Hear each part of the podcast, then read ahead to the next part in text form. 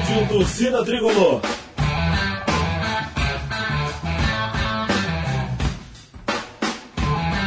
Rock Flu.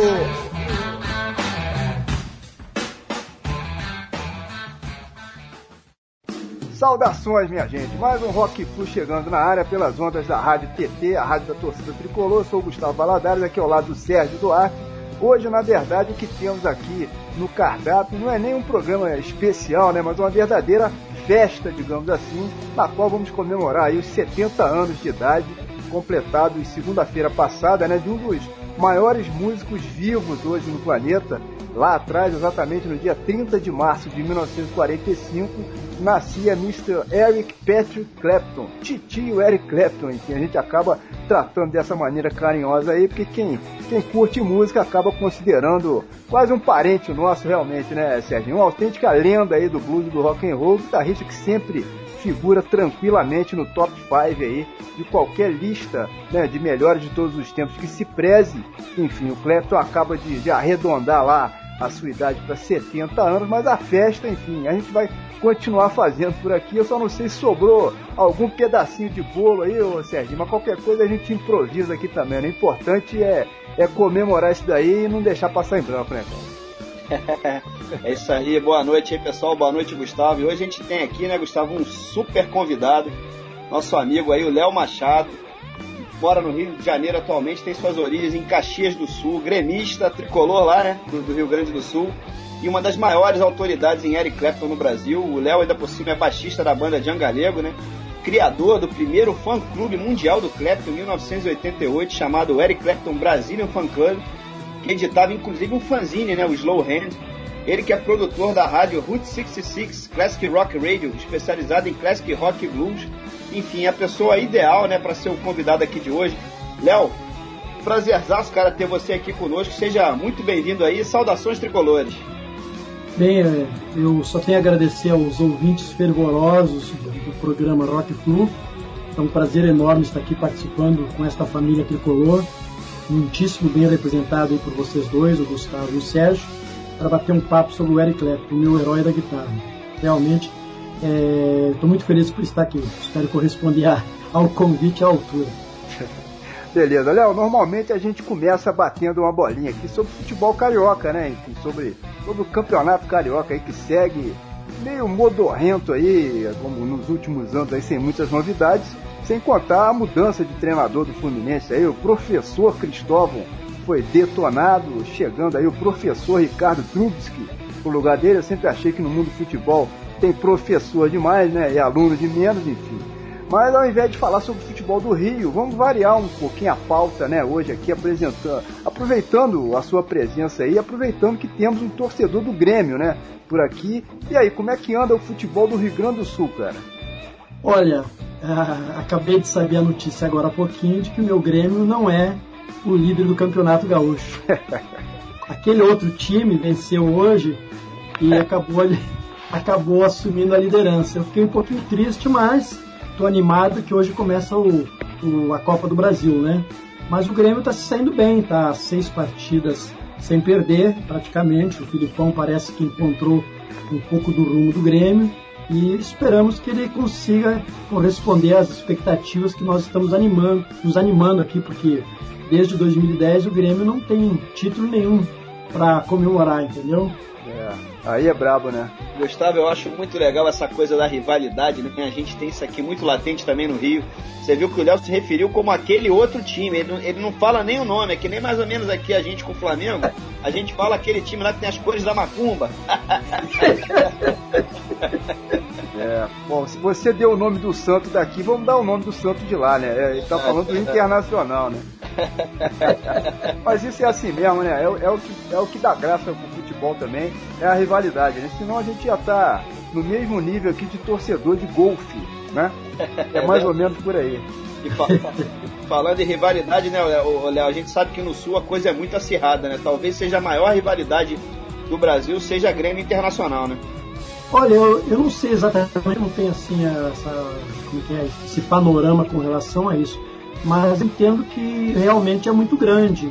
É, a gente mesmo, mesmo que inconscientemente, a gente acaba adquirindo um pouco essa não digo nem hostilidade, uma antipatia, assim, por aquele outro time, entendeu? Mas isso é uma coisa, assim, eu acho que é mais é bairrista mesmo. Até porque nesse último, nesse último Grenal que teve, citando até o nome do time adversário, eu acho que houve um negócio legal da torcida mista, quer dizer, Isso, de misturou, socializar um pouco o esporte, valorizar ah, o time de futebol, esquecer um pouco de lado essa, essa coisa da rivalidade, porque às vezes até gera violência e outras coisas que não é legal, entendeu? É, a gente é precisa mais de futebol, de arte, de diversão, brincar, sacanear, acho que é legal. Entendeu? A gente zoar, a gente isso é ótimo isso. Mas é uma coisa, tem que ser uma coisa sadia, né? Mas aí, aí para É, por aí, você né? tem toda a razão. Léo, já emendando aqui de bate-pronto, cara, uma pergunta pra você. A gente sabe que você é, é gremista, ou seja, no caso você é tricolor gaúcho, mas você já está radicado há muitos anos aqui no Rio. Aqui no Rio, você tem alguma preferência clubística? É, é, é, o tricolor das Laranjeiras te desperta alguma, a- algum interesse, né, já que é tricolor também, ou não tem nada a ver? Olha, eu tenho que ser tricolor em qualquer lugar, né? Não importa. Eu acho que, principalmente aqui no Rio de Janeiro, agora que tanto me acolheu, que me, me dá tanto carinho e me, me deu tantos amigos, não podia ser diferente. Desde que não jogue contra o Grêmio, eu sou sempre fluminense. Tá certo. Opa, legal. Tá certo. Bom, ó, pra fechar o papo sobre futebol, é, mudando um pouquinho o, o viés aqui, eu queria saber o que, que vocês acham dessa discussão que voltou à tona recentemente aí entre mata-mata e pontos corridos, né? Parece que a, que a CBF, principalmente a Globo, andam mexendo aí os pauzinhos nesse sentido. Parece que hoje foi até encaminhada uma proposta oficial aí em, em- em relação a essa mudança. E agora o, o Rica Perrone, que é um jornalista que, que é muito ativo em rede social, né, lançou uma ideia que eu duvido muito que, que vingue, enfim, mas não deixa de ser um tema interessante para dar margem aqui para discussão, que é o seguinte, na opinião dele, os 12 maiores clubes do Brasil deveriam formar uma liga, organizar o campeonato, ninguém sobe, ninguém cai, mais ou menos nos moldes é, que eles fazem lá com o basquete e o beisebol nos Estados Unidos, né, que funciona às mil maravilhas, inclusive economicamente, né, isso seria, na opinião dele, a salvação do futebol no Brasil, até porque seria o único campeonato no mundo inteiro que só teria clássico, né? Teoricamente, pelo menos não teria nenhum jogo ruim, nenhuma pelada. Mas e aí, o que, que, que vocês acham aí? Muda tudo ou deixa como tá, Léo? Olha, a, a ideia do mata-mata até que eu acho interessante por, por determinados aspectos. Mas o meu time, no caso Grêmio, por exemplo, usar um exemplo, se ele for eliminado logo no início do mata-mata do campeonato, a minha decepção acho que vai ser maior. Porque o- a gente, como torcedor, vai ficar olhando o campeonato seguir em frente e o time do coração da gente praticamente não vai estar jogando, não vai estar jogando, porque ele foi eliminado. Até o presidente do Grêmio mesmo, o, Romildo Bolzin, é um dos que defende essa ideia. Mas eu acredito mais que é em função da, como é que é, da saúde dos times de futebol, que eu acho que está muito alto, que eu estou debilitado. Então estou encontrando algumas maneiras até para tentar mudar isso. Mas eu não sei se era legal ou não. Eu acho que o ideal seria até juntar um pouco das duas, de repente. Mas não sou muito a favor, não. Eu acho que essa coisa de você acompanhar o campeonato por um determinado tempo, e eu acho que isso que incentiva o torcedor, é isso que faz você ir a campo. É por aí a minha ideia, Francisco. Eu, eu, eu tenho, eu, eu sempre, sempre que surge esse assunto, eu, eu defendo aqui a minha, minha proposta. Ninguém vai escutar, mas a gente fala assim mesmo, né? Dois turnos bem definidos, campeão do primeiro turno contra o campeão do segundo turno, se tiver um terceiro clube que faça mais pontos, um triangular no final. Maravilha. Eu tô contigo nessa aí, Gustavo. Eu, é? também acho que, eu também acho que pontos corridos, é, infelizmente aqui, é interessante, mas fica faltando uma, uma, uma cerejinha no bolo, né? Eu acho que podia ser exatamente como você falou. Pontos corridos. Um turno, segundo turno. Pega os dois, faz a final. Eu acho que eu, eu sinto falta da final, né? Aquele jogo decisivo, aquele jogo cultural, que né, pra história, É. né? Isso, exatamente. É. Aquele jogo que a gente vai lembrar daqui a 20 anos, né? Aquela bola que entrou, que não entrou, aquele golaço, aquela, aquele, aquele gol aos 45 do segundo tempo. Eu acho que é mais ou menos por aí. É. Bom, pessoal, fi- fim de, fim de primeiro bloco por aqui. Vamos escutar um som e vamos botar o Mr. Eric Clapton pra rolar. Bom, na sequência vamos escutar aí Got to Hurry, do The Yardbirds, a primeira banda pela qual Eric Clapton gravou alguma coisa. Depois vamos escutar Rambling on My Mind, um clássico com John Mayer e Blues Breakers, o disco com participação do Eric Clapton. E fechando o bloco, Stormy Monday, também com John Mayer e seus Blues Breakers com Eric Clapton. Só na caixa.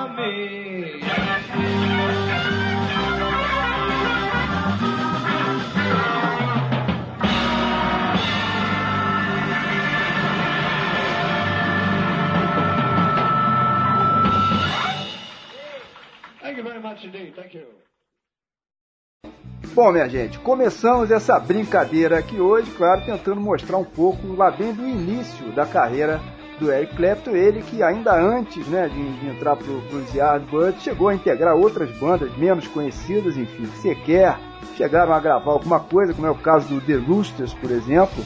Tem também a Casey Jones and the Engineers, com quem ele tocou em algumas gigs aí, ainda em 1963, mas foi a partir da entrada do Clapton nos Yardbirds no ano seguinte né, Léo? Que ele passou realmente a ser notado, né, cara? É verdade. É...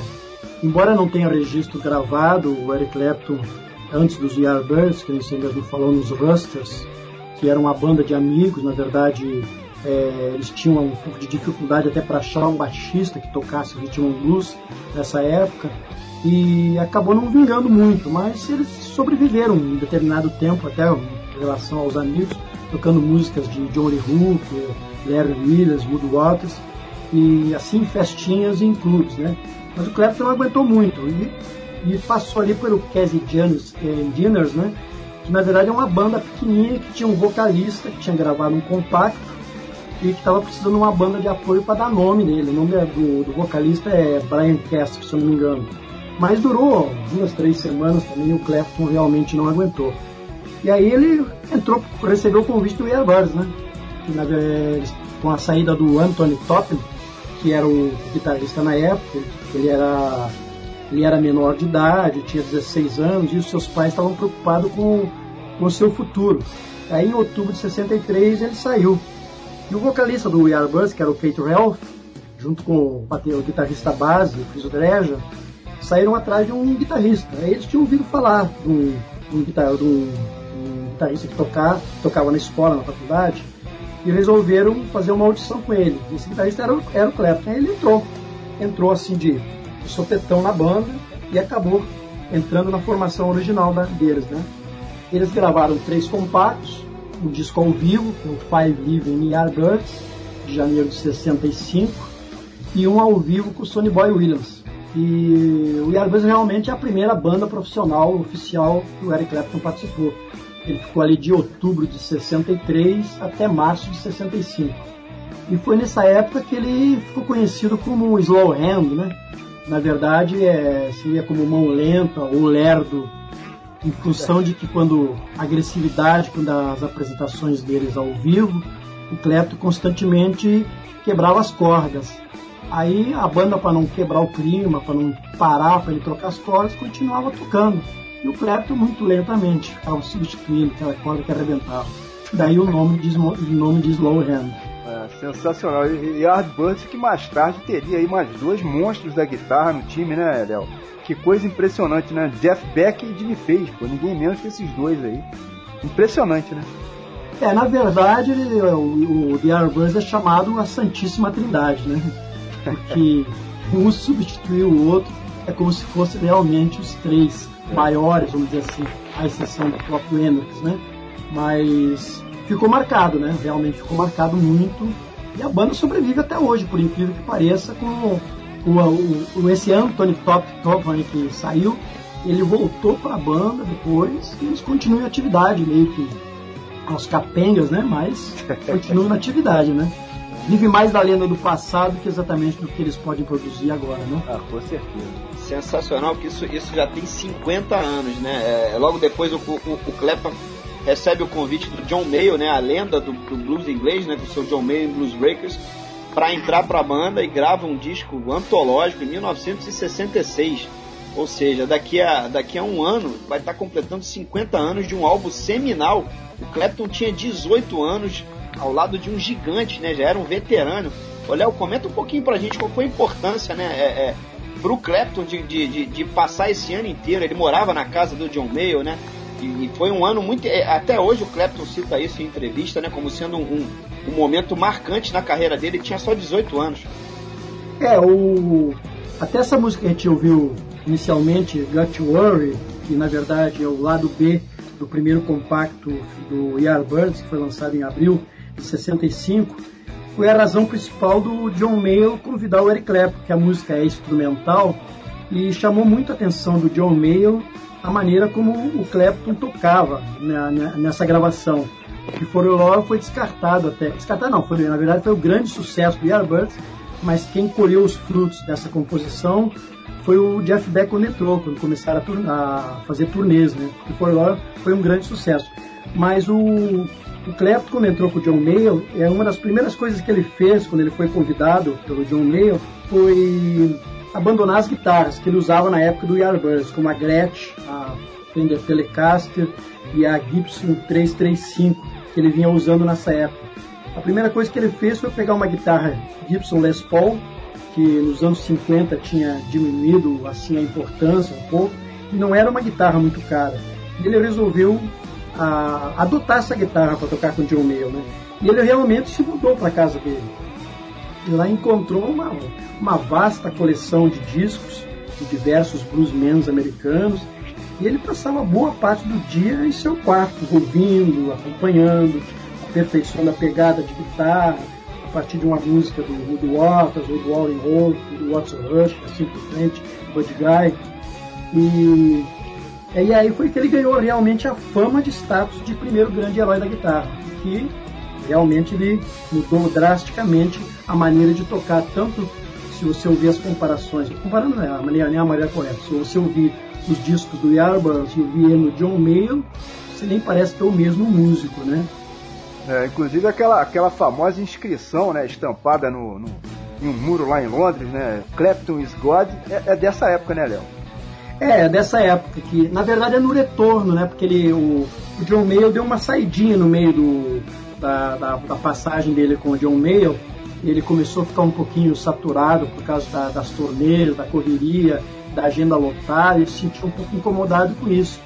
Aí o que, que ele fez? Ele meio que largou o John Mayle né? por um tempo, um curto período.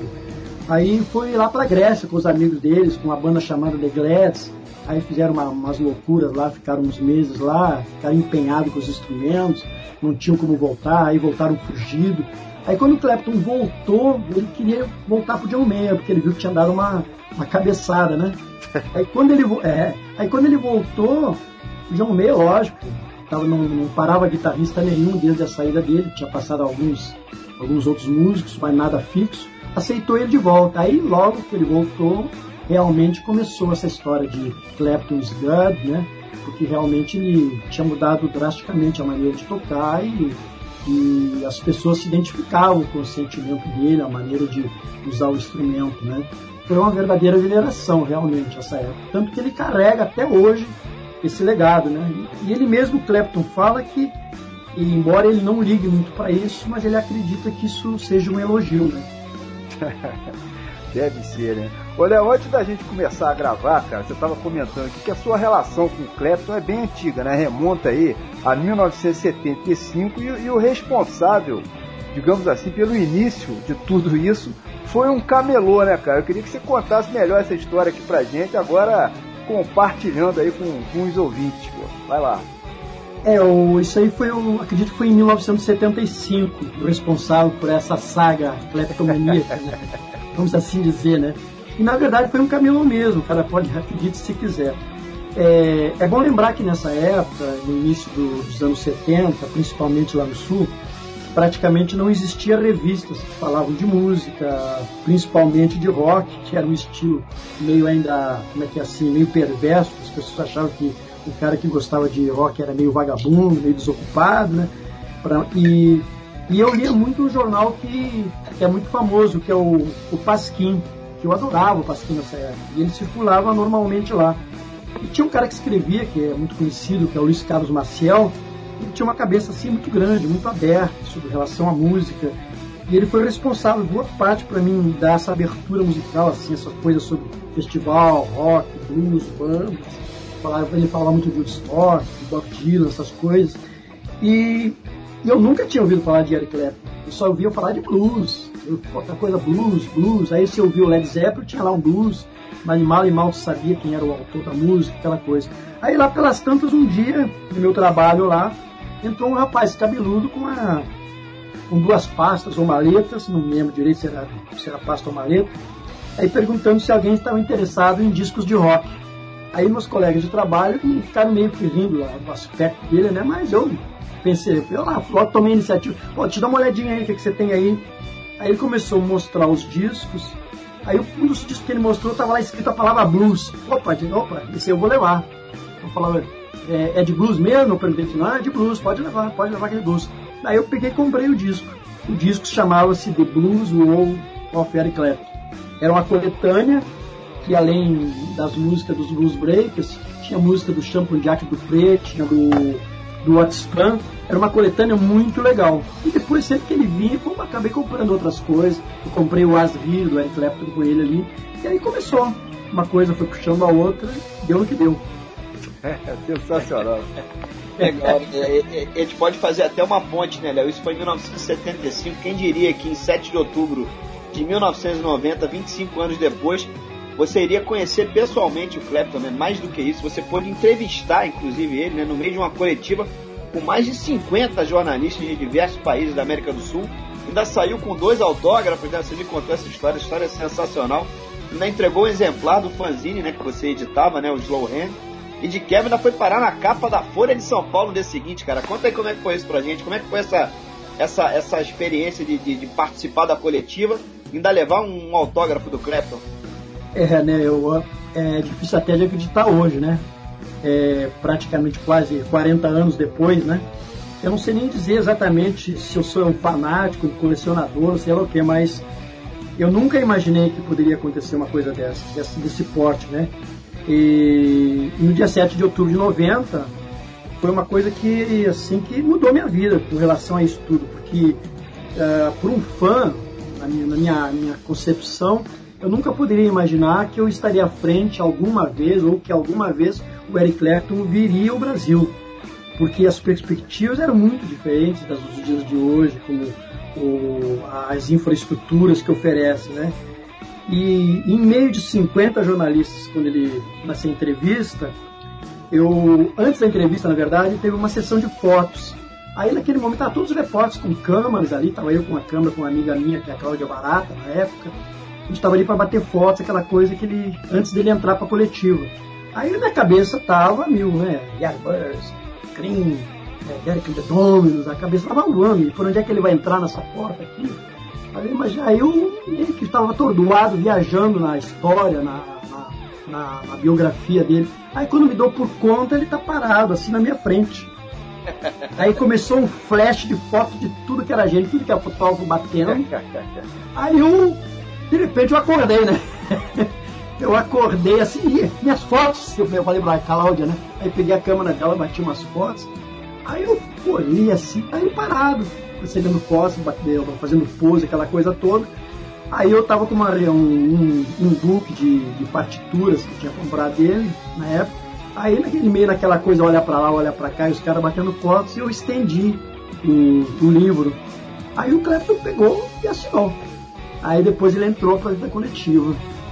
Foi muito legal. Aí na coletiva lá dentro, os repórteres, você me falou, e é verdade mesmo, tinha repórteres de, da América do Sul inteira, porque era a primeira vez que o Clapton ia tocar na América do Sul. E todo mundo fez entrevistas, né? Muitas, melhor dizendo, todo mundo fez perguntas, algumas perguntas da cunho pessoal, que inclusive o empresário na época, Roger Forrest, falou que podia perguntar qualquer coisa que o Clapton não esquentava. Você, lembra, muito, assim, você lembra o que, que você perguntou? Lembro, lembro, lembro. Fiz duas perguntas no meio. Uma delas tinha sido recém-lançada na época a caixa de Leila Sessions uhum. e eu perguntei para ele se, o que, que ele achava da, da, desse tipo de lançamento. ele falou que, que, que era importante as pessoas conhecer esse, essas outras gravações do álbum Leila, né, da qual o disco era comemorativo aos 25 anos né, do, do, do álbum Leila. E que era interessante ouvir que, porque tinha de Duane Almo também no disco, né? E a outra pergunta que eu fiz foi em relação a Black. Eu perguntei para ele se a Black era verdadeiramente o amor da vida dele. Aí ele falou que realmente ela era uma guitarra muito especial, que para onde ele ia ele levava ela, que inclusive ele estava com ela no Brasil. Bacana. É, sensacional, né, cara? Bom, o Serginho citou agora há pouco, rapidamente, aí o Slow Hand, né, que é o fanzine que você editava lá pro, pro Eric Clapton Brazilian Fan Club. Deixa eu te perguntar justamente sobre o Fan Club. Como é que surgiu a ideia de, de se montar isso, se na época você tinha a ajuda de alguém? É, e isso tudo surgiu ainda antes da era da internet, né, Léo? Eu imagino, cara, a trabalheira que isso dava para poder administrar, né? Mas, mas, em compensação você deve ter feito amigos aí pelo Brasil todo, pelo mundo todo até, né, cara? É, o, o, o fanzine nasceu assim, uma consequência meio que natural, porque uma história underground nessa época, de anos atrás, as pessoas faziam muito isso. Em escolas, em, assim, em agremiações, que a gente fazia poesia. E os fanzines tudo feito na base do, da Xerox mesmo, né? Então, para fazer montar um fanzine, você tinha que recortar as fotografias, bater texto em máquina de escrever. Eu fazia tudo isso. E o fã-clube nasceu em 88, meio que por acaso. Tinha comprado um livro, tinha muitas fotos e tinha muita informação sobre Eric Clapton que foi escrito por um dos maiores conhecedores de Eric Clapton, que é o, é o Mark Robert, né? E, e o, através desse livro tinha datas, datas de shows, datas de lançamento de discos e aquela coisa toda. Eu comecei a achar aquilo fantástico. Foi como, ah, deixa eu dividir um pouco as pessoas esse conhecimento aqui já para mim pelo menos encontrar pessoas que falem as mesmas coisas que eu gosto, no caso a música do Clapton, né? Aí o que, que eu fiz? Aí eu comecei a colocar anúncios em algumas revistas, na, na Pop e outras revistas de cunho até meio duvidoso, para não citar o nome aqui, mas que tinha, as pessoas colocavam anúncios de fã-clubes, né? Começou a aparecer as pessoas, começaram a escrever, pedindo informação, aquela coisa toda sobre o Clapton. Aí tudo na base da carta mesmo. A pessoa escrevia através do anúncio, mandava um selinho, vamos supor que ele pedisse uma letra, aí eu tirava a xerox daquele selinho, eu batia na máquina, escrevia, botava para ele de volta. Era uma troca natural disso tudo. Aí foi a ideia do Slow Hand que apareceu, que foi o fanzinho. Eu comecei a editar matérias, comecei a traduzir algumas coisas de algumas revistas que eu tinha, comecei a colocar partituras, e assim foi indo a coisa, né? Tomou um corpo que nem eu imaginei que poderia acontecer. E na época, no começo, eu tinha o um nome oficial no fã-clube até, no meio do Eric Clapton Brasília fã-clube. Mas depois, com o tempo, eu tirei o oficial porque, eu, na verdade, eu não tinha nada de oficial. É, mas era uma coisa legal que eu não tinha visto em nenhum lugar do mundo, pelo menos aqui no Brasil eu não tinha visto. E eu tinha mais de mil sócios que, que interagiam com relação a isso, que escreviam, pediam coisas. E a coisa foi tomando um corpo de uma tal maneira que seguiu em frente, até quando deu, né? Foi da internet. É, não, não, era, não era oficial, mas era extra-oficial. é, sei lá, eu acho coisas. É, eu não sei nem explicar como é que essas coisas aconteceram, né? Mas. Ah, muito bacana, muito bacana. Ô, Léo, emendando aqui na nossa sequência, né? A gente já falou um pouquinho de Yardbirds, falamos um pouquinho também do, do Blues Breakers. E logo depois do Blues Breakers, né, o, o sai e forma a, a, a primeira talvez a primeira super banda da história do rock, né? O Cream, junto a dois outros gênios, né? Estamos falando aí do, do, do, Jack Bruce, que faleceu recentemente, e do Ginger Baker, dois mestres no, no, no, instrumento, e aí realmente explode, né? A consagração do Clapton, né? A fama é, vai a, a, aos píncaros da glória. Fala um pouquinho da, da, da, da, da pra gente, Léo, sobre o Cream, como é que foi aquilo tudo, aquela explosão, né? Ele se torna conhecido mundialmente, é um super grupo, começa a fazer sucesso nos Estados Unidos. Fala um pouquinho pra gente sobre a banda e sobre essas faixas que você selecionou pra gente tocar hoje por aqui. É, eu acho que o, a, a, primeira vez que foi usado o termo supergrupo, eu acho que foi realmente com o Cream, né? Porque é, a influência do rock, do blues e até do jazz, principalmente no caso do, do Jack Bruce, eu acho tanto o baterista Gigi Baker também, eles já eram mundialmente famosos e tudo que era pesquisa que havia na época sobre os grandes músicos britânicos em seu instrumento normalmente os três sempre eram incluídos no topo da lista ou no máximo no segundo lugar, coisa assim. E quando o Clapton tocou com o Jack Bruce nos Blues Breaks, naquela volta que, que eu comentei antes, quando ele voltou da banda The Glads, ele encontrou o Jack no contrabaixo. E o Clapton realmente ficou, em, ficou impressionado com a, a grandiosidade, o que se poderia fazer com, com um contrabaixo. Não era um baixista marcador de compassos, ele era um cara dinâmico que tinha levava um instrumento para um outro lugar que ele nunca tinha visto. E ele ficou muito impressionado com, com Jack Bruce. E o, o Ginger Baker, quando convidou o Eric Clapton para formar o Cream, a primeira exigência que o Clapton fez foi que realmente o baixista fosse o Jack Bruce. E o Ginger Baker não gostou muito da ideia, porque eles já tinham tido algumas diferenças na Grand Bond Organization, que era a banda deles anteriores, e eles viviam a tour os dois, né? Mas diante da, da vontade tanto do Jack Bruce de formar uma banda, ele acabou concordando e o, o Jack Bruce também, o, o Jimmy Baker acabou, acabou, concordando e o Jack Bruce também deixou as diferenças de lado e acabaram concordando, né? Aí eles começaram a ensaiar na casa do Ginger Baker, sem pretensão, assim, grande, uh, muita pretensão, tipo uma, uma banda de blues, um trio, para tocar em pequenos lugares. Mas só que meio a isso, o jornal Melody Maker de 66, se não me engano, acho que é 11 de junho, é, anunciou nas suas páginas lá que tinha uma banda que estava se formando, um sensacional grupo dos grupos, e que entre eles estava o Jack Bruce, o Clapton e o Ginger Baker. Aí foi polêmica, foi uma coisa, uma confusão danada com relação às bandas que os integrantes tocavam, porque oficialmente eles não tinham largado suas bandas de origem. E até hoje existe uma pouco de controvérsia se realmente o Clapton foi demitido pelo John Mayall nessa época ou se eles tinham se desentendido porque os dois eram mulherengos por causa de namoradas. eu, real, realmente eu não sei bem a história qual dos dois com relação a esse aspecto. Mas oficialmente eles era o grupo dos grupos, era a nata mesmo dos músicos ingleses, né? E a influência deles, principalmente nos anos 60, em clássicos de blues, e que eles acabaram ah, adotando praticamente no seu set list, como Spoonful, como Crossroads, que é do Robert Johnson, fizeram das suas apresentações verdadeiras jam sessions. É, acho que até, até então foi a maior experiência assim de música ao vivo, que daqueles 5, 4, 5 minutos de cada música, as músicas dele demoravam 10, 12, 8, 9 minutos. Então essa coisa tomou um rumo que, que quer dizer, tomou uma outra dimensão que até então nenhuma outra banda tinha tido a coragem ou a ousadia de subir num palco e ficar tocando uma música 10, 12, 15 minutos. E o Cream realmente fez isso. E eu acredito que realmente foi a banda das bandas, né? E o Clapton levou esse legado para a vida inteira.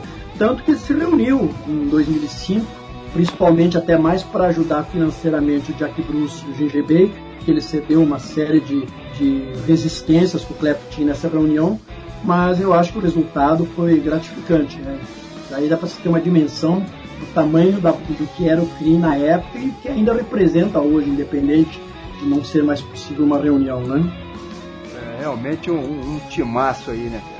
Bom, vamos lá então detonar esse bloco 2 aí, tendo agora o nosso amigo Eric Clapton como parte integrante né, dessa seleção aí do Cream. Vamos dois outtakes pescados aí originalmente de transmissões de rádio, né? Stepping Out e Sunshine of Your Love Vamos manter, inclusive, as narrações originais aí, inclusive, né? Que é para manter aqui o clima, completando o tanque aí com a faixa ao vivo, um clássico absoluto do repertório cleptomaníaco, digamos assim, que se chama Crossroads, uma versão maravilhosa lá do mestre Robert Johnson, né? Beleza, manda bala então, só na caixa.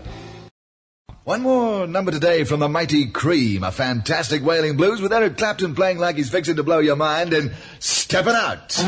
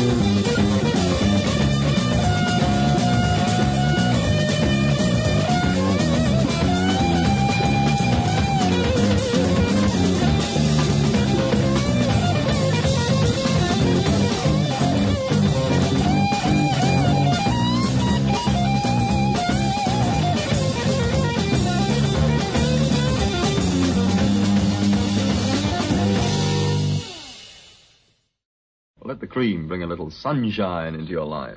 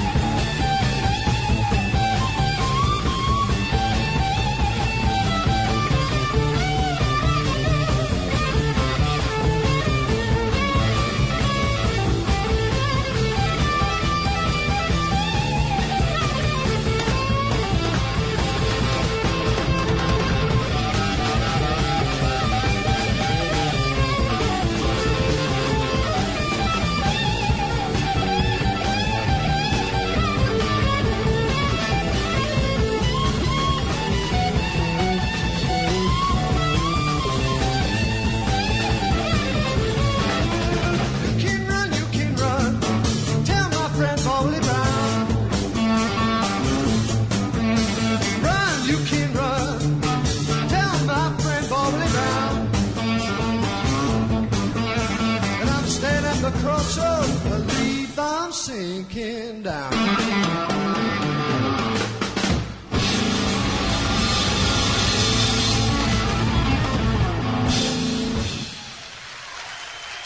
Eric Clapton, please, the vocal.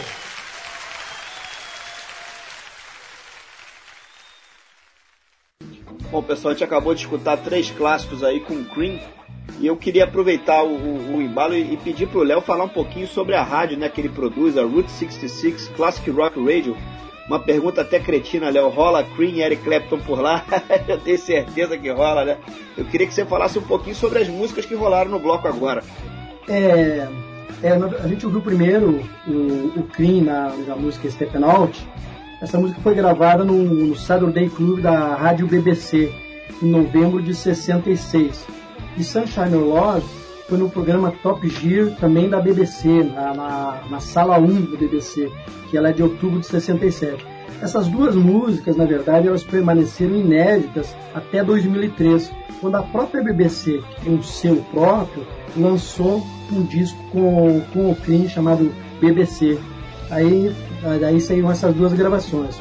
E a Crossroads, que é, foi a estreia do álbum Wheels of Fire, que é um dos discos oficiais do Cream, que foi lançado em agosto de 68, é, foi gravada em Winterland no dia 10 de março de 68. E essa música, de acordo com a revista Rolling Stone, é a terceira maior canção de guitarra de todos os tempos. E com relação à rádio, eu tenho uma, com relação à rádio, eu tenho uma preocupação muito grande. É, na verdade, é um grande desafio, porque o Eric Clapton, Cream e as outras bandas que ele integrou, eu tenho que me policiar, porque se depender de mim, rola mais do que deveria. Aí o classic rock fica um pouquinho meio que de lado do que a função em si é, entendeu? É, bom, e, e, com todas essas atividades aí, olha, você ainda tem uma banda, né?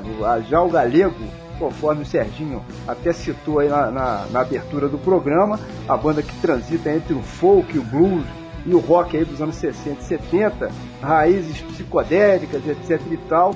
É, conta pra gente aí que onda é essa, né, cara? Que já são dois CDs lançados, não é isso? É verdade, Sérgio. Uh, já gravamos dois CDs, estamos é, remasterizando o terceiro. Isso aí, a ideia surgiu mais ou menos por causa da amizade que eu tenho com o guitarrista, que é o, que é o Rui, o Rui Sarno. E a gente, desde a época da Cândido Mendes, lá a gente se conheceu lá, então a nosso laço de amizade foi fortalecendo. A gente tocava violão, assim, de brincadeira, aquela coisa toda, para se distrair, se encontrar, essa coisa toda. E aos poucos a música foi tomando um corpo. A gente achou que, ah, vamos formar uma banda aquela coisa toda. Aí gente, ah, vamos lá, vamos pegar instrumento, aí vamos arrumar os instrumentos, pegar aquelas coisas todas. E eu não tocava contrabaixo entendeu? Então aí ficou naquela, quem vai pro baixo? Você ou eu? Você vai pra guitarra ou pro baixo? Aí eu, como sempre, tive um pouquinho meio que de, assim, de curiosidade com o contrabaixo. Ah, deixa que eu pego o contrabaixo. Aí eu acabei adicionando o contrabaixo à minha vida e a gente acabou formando a banda um pouco. Começando tocando covers de outros, de outros músicos. E depois a gente deixou um pouquinho de lado o cover de outros artistas e começamos a, a fazer um trabalho próprio, meio sem compromisso, mais com o sentido de registrar, de se divertir, se distrair. Mas as coisas foram engrandecendo, está tomando um corpo e a gente está tendo um retorno legal. E pretendemos esse ano lançar o terceiro disco.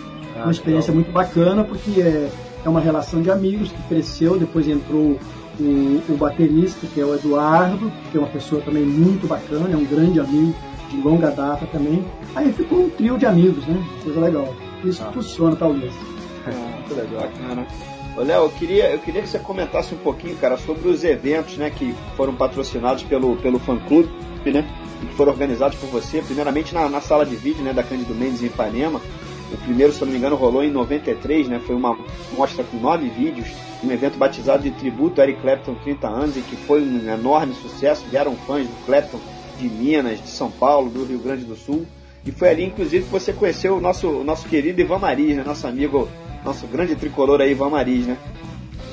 É verdade, realmente eu, a, a Cândido Mendes foi um, uma fase muito, muito bacana da minha vida, assim, com relação a minha, a minha chegada no Rio, porque ali foi onde eu, os meus grandes amigos até hoje, boa parte surgiram dali, ou, com relação até a própria música do Eric Clapton que foi adquirindo, porque a gente vai convivendo com as pessoas e por incrível que pareça, as pessoas que gostam do Clapton, a maioria delas são tudo gente finíssima. Aliás, como quem gosta de blues mesmo, também é a mesma coisa. As pessoas têm uma alma boa, têm um sentimento bacana com relação à música e as amizades crescem, né?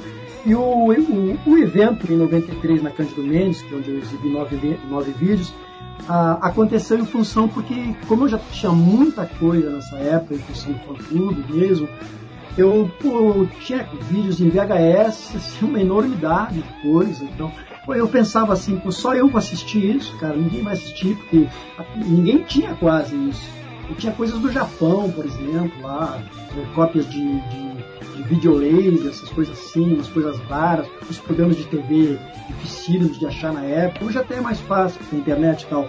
Mas eram umas coisas assim muito legais. Então eu pensando, caraca, como é que eu não vou conseguir trazer essas pessoas para vir ver vídeo aqui em casa? Melhor eu criar um espaço, um lugar e tentar convidar as pessoas para irem lá assistir. Aí eu fiz um projeto lá para Cândido Mendes, que era uma sala de vídeo já conceituada lá em Ipanema, que exibia vídeos de rock já há um bom tempo, tinha já bastante tradição. Aí eu fiz o um projeto e eles aceitaram, gostaram da ideia, eu fiz o um projeto lá e, e aconteceu o tributo ao Eric Clapton. O sucesso foi realmente muito grande, veio pessoas de vários estados para prestigiar o evento e em relação ao tributo também foi interessante, porque até então eu acho que o termo tributo ainda não tinha sido usado por ninguém aqui no Rio de Janeiro, porque hoje em dia até se usa frequência isso. E os 30 anos era com relação à carreira do Clapton, realmente, que estava comemorando 30 anos em, em 93, né? E eu acabei ficando nessa sala de vídeo depois, apresentei outros projetos e eu acabei ficando lá um, um bom tempo, acredito que uns 6 ou 7 anos. E em 95, na, pulando um pouquinho para frente, para falar até sobre o Ivan, é, em 95 foi lançado no Brasil um livro sobre o Eric Clapton chamado Crossroads, a vida e a música de Eric Clapton, que foi escrito pelo Michael Schumacher, não o piloto de automóvel, né, o escritor mesmo, e ele foi traduzido pelo Jamari França, que na época, se não me engano, ele era jornalista do, do Jornal do Brasil. E esse lançamento foi no antigo Jazz Mania, no lançamento do livro, com um show do Blues Etílicos. Aí eu fui convidado pela editora, que era a Record na época, para fazer uma exposição sobre o Eric nesse evento no lançamento do livro. E na verdade também foi a primeira exposição de, de, assim, de fotografias, de discos que eu fiz, foi nesse Jazz Mania. E lá no meio dessa festa toda apareceu uma figura do nada lá e me disse assim, olha, pô, muito legal a sua exposição mesmo, hein? Eu adorei, achei muito bacana mas eu tenho uma coisa aqui que você não tem, ele falou para mim assim. Aí eu fiquei assim, poxa vida, o que é que eu não tenho? Assim, pô, acho que eu tenho bastante coisa por, pelas circunstâncias, né? Mas aí ele falou, ó, toma aqui meu telefone, depois tu me liga com calma, vou te dizer o que que é. Aí eu fiquei com aquilo na pulga na orelha um bom tempo. Um bom tempo, já ah, ligo, não ligo, não ligo. Aí eu não lembro bem se eu liguei realmente ou não, mas eu devo ter ligado. Aí o Ivan foi lá na Cândido Mendes. Aí quando ele chegou lá, ele me mostrou a relíquia, tinha levado a relíquia que ele tinha, que realmente eu não tinha. O que ele tinha em mãos era o show do Eric Clapton em 1990 na Apoteose Integral. Aí daquilo ali a amizade nasceu, né? E realmente ele é um grande amigo que eu tenho, que eu adoro ele, tenho maior consideração, maior carinho. Vou até aproveitar a oportunidade para deixar um beijão aí, Ivan. Você mora no meu coração. É legal, o Ivan gravou um, uma super edição com a gente, né, Serginho? Isso tem bastante tempo, já foi em 2008, a gente precisa, precisa convidar o Ivan de novo aí pra, voltar, né? Pra gravar é, mais um rock. É verdade, grande Ivan. Deixar aqui um abração pra ele também. É. Ô, Léo, você comentou aí que você foi pioneiro, né, cara, com essa iniciativa aí em relação aos tributos. Antigamente não se usava essa palavra e hoje ela tá na moda, né? Tem tributo aí pra tudo quanto é lado. Eu acho que você devia ter patenteado essa ideia na época, pô. ah, se dar bem, cara. Eu não sou um homem de negócios, infelizmente. é, infelizmente eu não sou. Não vi, na verdade, é só coisa mesmo do fã não tenho objetivo financeiro de nada disso, nunca ganhei dinheiro com relação a isso. A nem tenho a é pretensão. A gente só gasta dinheiro, né, Léo? É, a gente Oi? só gasta. a gente só gasta dinheiro. Só gasta dinheiro, é verdade. Mas a, assim, a gratificação é tanta, é, a gente vê as pessoas assim realmente. É, felizes, né, por ver essas coisas acontecerem, e a gente acaba fazendo com o maior prazer mesmo, porque a gente gosta de mostrar essa, assim, esse lado do, do fã, do lado da coisa toda, né? E o, o fã clube, na verdade, a gente come, a, esse evento do Castelinho, esse tributo, foi na verdade o primeiro mesmo, acho que tributo que aconteceu mesmo com esse nome, tributo, porque ninguém fazia isso na época, né? E eu peguei pela primeira vez, eu acho que uma, algumas bandas, alguns músicos, na verdade, para homenagear um outro artista. Porque ninguém homenageava artista de ninguém. Hoje se homenageia tudo. Você faz qualquer coisa com relação a isso. E eu peguei assim, resolvi assim do nada fazer um evento. Ah, vou pegar umas bandas aí para tocar Eric Clapton, vou aproveitar, vou fazer uma exposição de discos e uma, uma exposição de fotografias. Aí eu era muito amigo do Zé da Gaita, que ele frequentava lá o, o, a sala de vídeo Cândido Mendes, ele ia lá ver os vídeos todos. Aí eu convidei o Zé da Gaita, o Zé da Gaita, peguei a banda do Ivan, que na época era a Blusão Brabo, que era uma banda já de blues também, que na época estava começando, quando ele tinha recém saído do, do Sex Beatles, né? Blusão Brabo é um belo nome. É, realmente é, realmente é. É não, mas é uma, era uma grande banda, realmente mesmo. E, e assim do nada, eu fiquei sabendo que a, na, nessas minhas leituras que a Lucia Turbo tinha tocado com o Eric Clapton uma das visitas que o Clapton fez no Brasil. Aí eu descobri o contato dela assim, fui meio que na cara de pau, assim, meio na ousadia, né? Falei pra ela o que eu estava em mente de fazer, embora ela não conhecesse ela, e ela topou na hora, assim, do nada. Não, eu vou, no Eric Clapton eu vou, eu sei que é coisa boa, aquela coisa toda. Perguntou quem ia, e ela foi. Aí no dia 28 e 30 de março de 97, isso praticamente há quase 20 anos atrás, foi no Castelinho do Flamengo, no Castelinho do Flamengo, um espaço para 200 pessoas mais ou menos, e o aglomerado de pessoas chegou acho que a 500, 600 pessoas, foi um tumulto danado e, e a mídia do Rio de Janeiro praticamente toda estava lá, toda estava não, saiu matéria do Jornal do Brasil, matéria no Globo, matéria no Dia, foi um sucesso estrondoso e foi realmente uma grande experiência. Fiquei muito feliz com esse evento. Legal. legal, muito legal. Dando, dando, dando sequência aí, Léo, na, na, nossa linha cronológica aí do Clapton, agora a gente chega na fase do Blind Fate, né? Mais um supergrupo, né? Dessa vez ao lado de Steve Winwood e Ginger Baker. Infelizmente durou apenas um LP, né? Eles fizeram um show antológico no Hyde Park de Londres, abrindo para os Stones. Ô Léo, fala um pouquinho sobre essa fase aí né, do, do, guitarrista, né? E também sobre a música que vai rolar nessa, da, da, desse disco aí, que é Sleeping in the Ground. Bom, o, o Brian Fate nasceu informalmente praticamente na casa do Eric Clapton, juntamente com o Steven Wood, né? Porque o Clapton sempre tinha muita vontade de tocar com o Steven Wood, né? E ele até sugeriu na época do Cream que o, o Steve fosse o, o, tecladista do Cream, mas o, o Ginger Baker foi foi incisivo na questão e não concordou. E depois dessa história toda do crime, o Clapton e o Steve começaram a tocar descompromissadamente na casa dele. E aí sugeriram, aí o próprio Steve sugeriu que convidasse o Ginger Baker para tocar nessa banda, né? E eles acabaram concordando, mas aí faltava um, com, um baixista. Aí eles não sabiam quem, a quem recorrer. Colocaram um anúncio na Melody Maker, sigilosamente, não dizendo que era o Eric Clapton, o Steve e o Ginger Baker que estavam recrutando o contrabaixista, e foi daí que apareceu o, o Rick Gretsch, né? Aí eles programaram um evento e fizeram um show gratuito no Hyde Park, dia 7 de junho de 69. E o show em si, que se viu lá o Clapton, foi um Clapton mais econômico, mais, mais contido, não fez muitos solos, mas teve muita gente, até existe um vídeo sobre, esse, sobre essa apresentação do Brian Fate lançaram um único álbum, foi lançado em 69, fizeram uma extensa turnê pelos Estados Unidos e aos poucos a banda foi se desintegrando, porque na verdade o, a banda já nasceu meio que grande demais e era uma coisa que o próprio Clapton não estava muito animado para isso, né?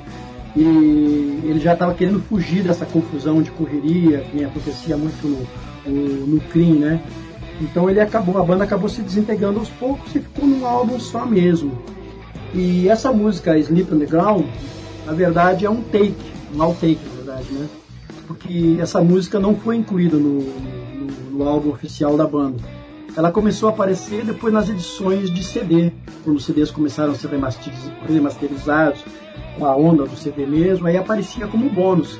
Só que essa gravação que a gente vai ouvir agora, esse take, é uma versão mais lenta do que essas bônus que andava aparecendo aí. Ela saiu numa edição de luxo do Lion Fate, foi lançado em 2001 e o Clapton extrai ali uns links muito bacanas, uns links assim lentos de guitarra, umas coisas lindas e que realmente é um caso à parte do Blind Fate e é bem diferente do álbum original.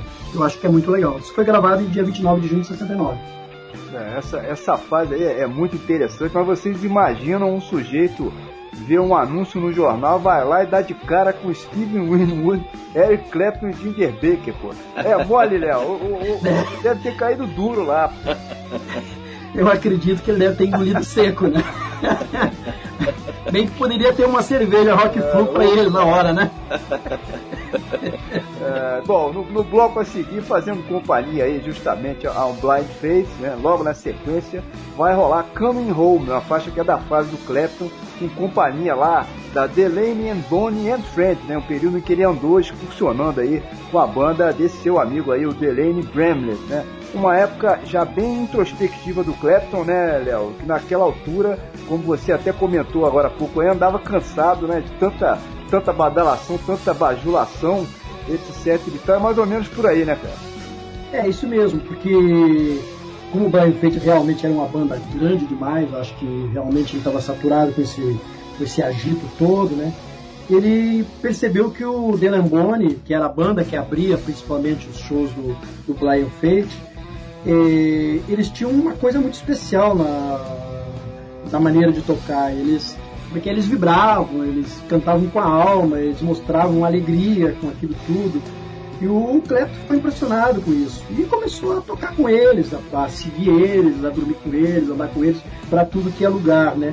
E nessas apresentações do Clepto, na verdade, esse período, só, são praticamente só três meses, né? É, de janeiro a março, o Clepto subia ao palco e, ficava, e tocava lá no escurinho. Ninguém sabia que o Eric Clapton praticamente estava no palco. Só com o decorrer de algumas apresentações que a coisa foi pegando, ficando mais conhecida e perceberam que ele estava no palco, inclusive até o George Harrison subindo no palco do Bonnie and Friends, nessas apresentações, né?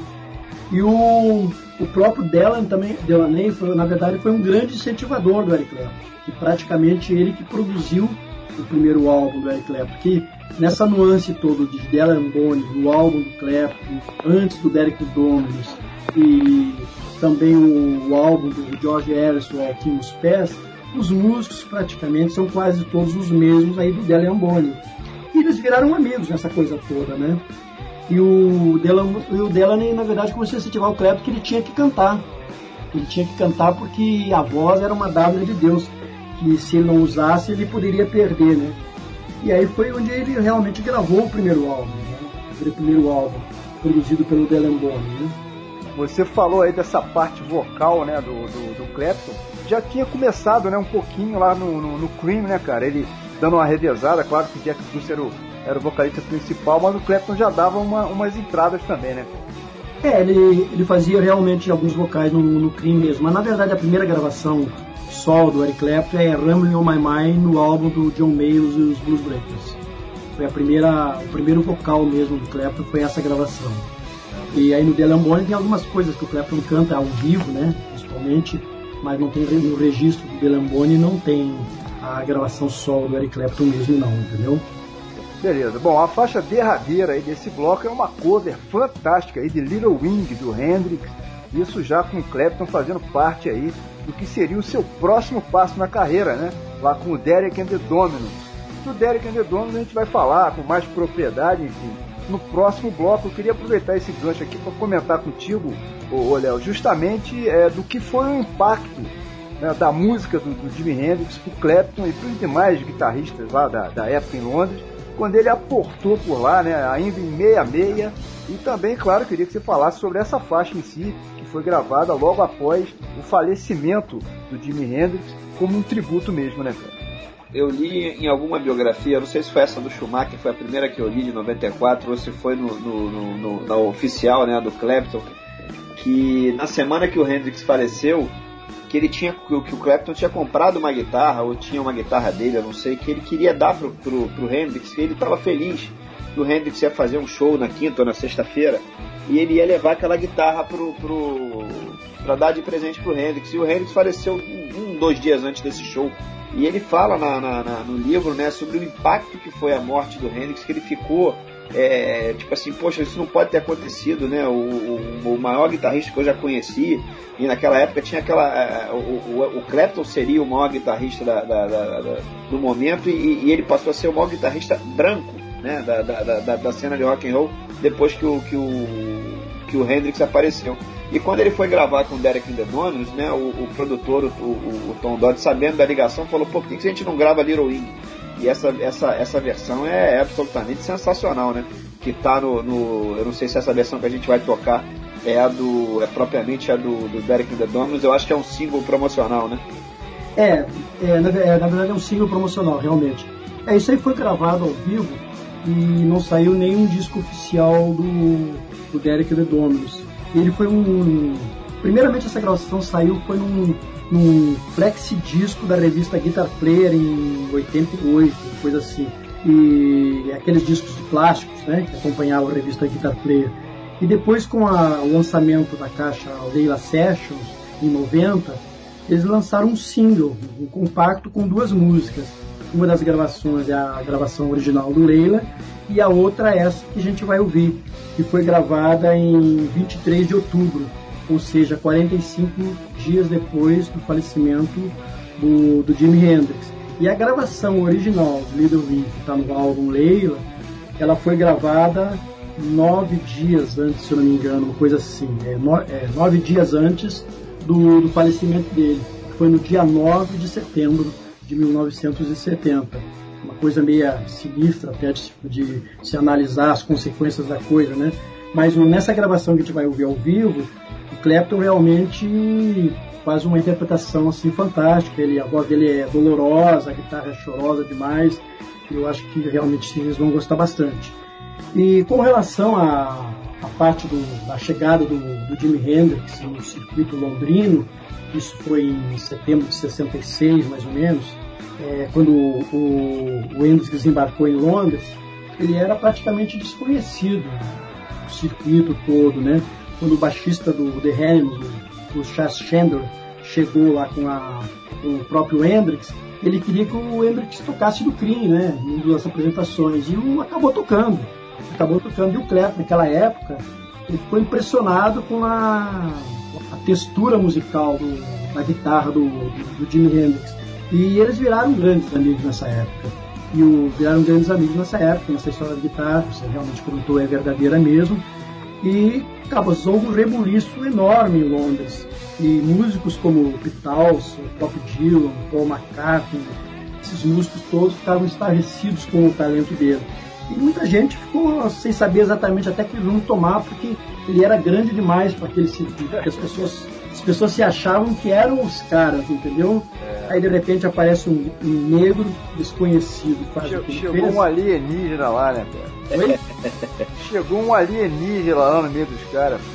É, inclusive o Clapton fala no livro que, é, no livro dele, na biografia, ele fala que ali estava coisa de verdade. Essa é. palavra mais certa. Como quem diz assim, a gente não é nada, né? É, verdade, verdade. Olha, seguindo o papo aqui, cara, eu vou pedir para você seguir uma, uma velha tradição que a gente tem aqui no Rock Flu. Todo convidado que pinta por aqui tem que apresentar pelo menos um bloco de músicas aqui pra gente, né? E você já, já, já tá craque no assunto, você é, é, é, é, é produtor de rádio, pô. vou pedir para você então para apresentar esse terceiro bloco aqui pra gente, tá valendo? Ok, vamos lá então. A gente vai ouvir primeiro o Blind Fate, Sleep on the Ground, que é um outtake depois a gente vai ouvir The Lambonian Friends, Coming Home, que é um single, foi gravado a primeira gravação do The antes do disco oficial deles. E essa que a gente comentou agora há pouco, Little Wing com o Derek The Donuts.